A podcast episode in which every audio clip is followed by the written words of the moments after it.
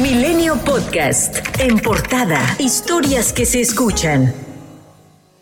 La Unidad de Inteligencia Epidemiológica y Sanitaria de la Dirección General de Epidemiología identificó hasta el 18 de mayo 10 casos probables en el país de hepatitis aguda graves de etiología desconocida y lanzó un protocolo de procedimiento, pues en el país se carece de una definición de caso confirmado disponible al momento. La identificación probable de 10 casos se ubican en la Ciudad de México, con 5 casos, Nuevo León, Tamaulipas, Michoacán y Puebla. El doctor Alejandro Efraín Benítez, secretario de Salud de Hidalgo confirmó que el menor de tres años que fue hospitalizado en la Ciudad de México murió por hepatitis aguda infantil de origen desconocido. Por otro lado, en Durango, la paciente sospechosa por hepatitis aguda fue dada de alta del Hospital Materno Infantil, según lo dio a conocer Sergio González Romero, secretario de Salud en la entidad. Primero el resultado, eh, estamos corriendo todos los, el protocolo de detección de cualquier virus en el INDE. Aquí los quisimos a de todos los posibles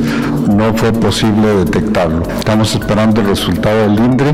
Lo más importante es que se dio de alta, todos los parámetros fueron mejorando la paciente y se pudo ir a su casa. En Nuevo León, la secretaria de Salud, Alma Rosa Marroquín, informó que un menor permanece hospitalizado al coincidir con la sintomatología. En otro tema, Jaime Rodríguez Calderón, el Bronco, exgobernador de Nuevo León, quien lleva más de dos meses encarcelado, será intervenido quirúrgicamente este viernes a las 8 de la mañana en el Hospital Universitario en Monterrey. Le retirarán parte del intestino que se le afectó por los tumores precancerígenos que le encontraron. El equipo de El Bronco reportó que los médicos que lo atienden aseguraron que su estado de salud sigue siendo muy delicado. También en Nuevo León, la fiscal especializada en feminicidios, Griselda Núñez Espinosa, detalló que aún hay 32 mujeres no localizadas en la entidad. Pese a ello, reiteró que en el estado no hay algún grupo vinculado con la trata de personas ni grupos de delincuencia organizada vinculados a la desaparición de mujeres. No hay la participación de un grupo, criminal vinculado al, al materia de trata de personas en desaparición de mujeres y niñas.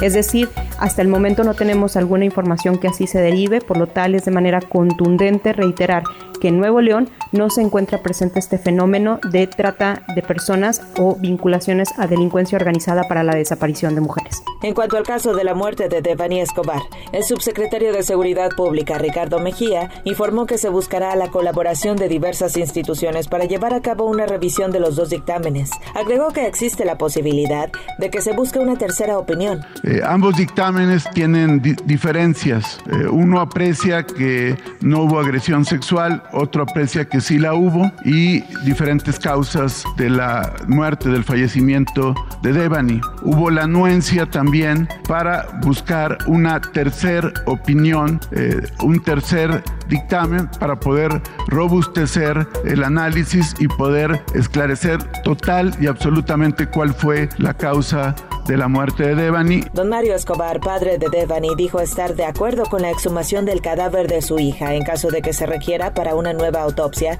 y confirmar la hipótesis de un homicidio. Obviamente no depende de mí, depende de las periciales eh, científicas que se vayan a realizar, que como mencionó el doctor Mejía en su conferencia de prensa de, de Andrés Manuel López Obrador, este, y menciona que esto ya se formalizó. En Veracruz, Antonio de Jesús N., alias El Mara, presunto asesino de las periodistas Yesenia Mollinedo y Sheila Joana García, ha estado encarcelado en múltiples ocasiones por posesión de metanfetaminas y además ha sido identificado como el cabecilla de una banda delictiva dedicada al robo de motocicletas. En Veracruz, después de nueve días cerrado al público tras la clausura y extinción del fideicomiso que administraba el acuario, este jueves fue reabierto en un evento político encabezado por legisladores de Morena, el secretario de Educación y aspirante al Senado, Senyacen Escobar, y el procurador del Medio Ambiente que a partir de ahora está a cargo del recinto. Animalistas y ambientalistas se muestran preocupados por el futuro del acuario. ¿Cómo se garantizará que los ingresos se reinviertan realmente en la operación y mantenimiento del sitio y no se use para otros fines? ¿En manos de quién estará el cuidado de las más de 170 especies y 3.500 ejemplares si el gobernador de Veracruz, Cuitlagua García, ya anunció que correrá a todos los profesionistas y técnicos expertos en el cuidado de las diferentes especies? Son algunos de los cuestionamientos de los ambientalistas que hasta el momento no responde el del gobierno estatal. En la sede de la Organización de las Naciones Unidas, el subsecretario de Derechos Humanos, Población y Migración de la Secretaría de Gobernación, Alejandro Encinas, dio a conocer que en México buscan refugio 290 mil personas de 110 nacionalidades.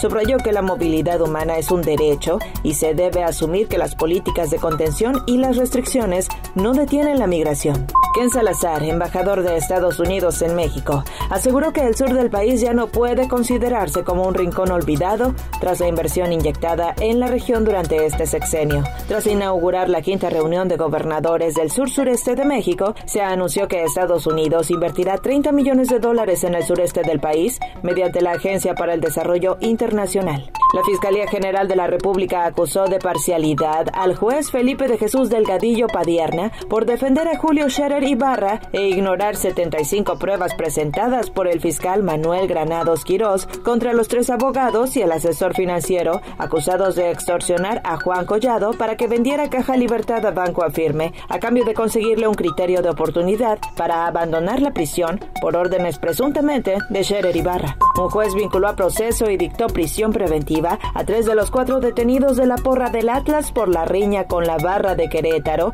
ocurrida el 5 de marzo en el Estadio La Corregidora. La sala especializada del Tribunal Electoral del Poder Judicial de la Federación declaró que el presidente nacional de Morena, Mario Delgado, vulneró las reglas de promoción y difusión de la revocación de mandato por trasladar en su camioneta a un grupo de personas a votar en las urnas de la localidad. Los magistrados impusieron una multa de 28.866 pesos a Mario Delgado y otra de 48.110 pesos al partido Morena. Al entrar en vigor las reformas al Poder Judicial en Yucatán, comenzó la renuncia masiva de magistrados a fin de no perder su pensión vitalicia. El Pleno del Tribunal Superior de Justicia del Estado ha recibido las solicitudes de cinco magistrados para su retiro anticipado y se espera que tres más renuncien. Al cumplir 90 años de edad, Elena Poniatowska estaba rodeada por sus nietas, quienes la flanquearon desde que entró a la sala principal de Bellas Artes hasta su asiento en la primera fila. Vestida de blanco, Poniatowska llegaba al palacio para recibir el homenaje que el gobierno de México le organizó.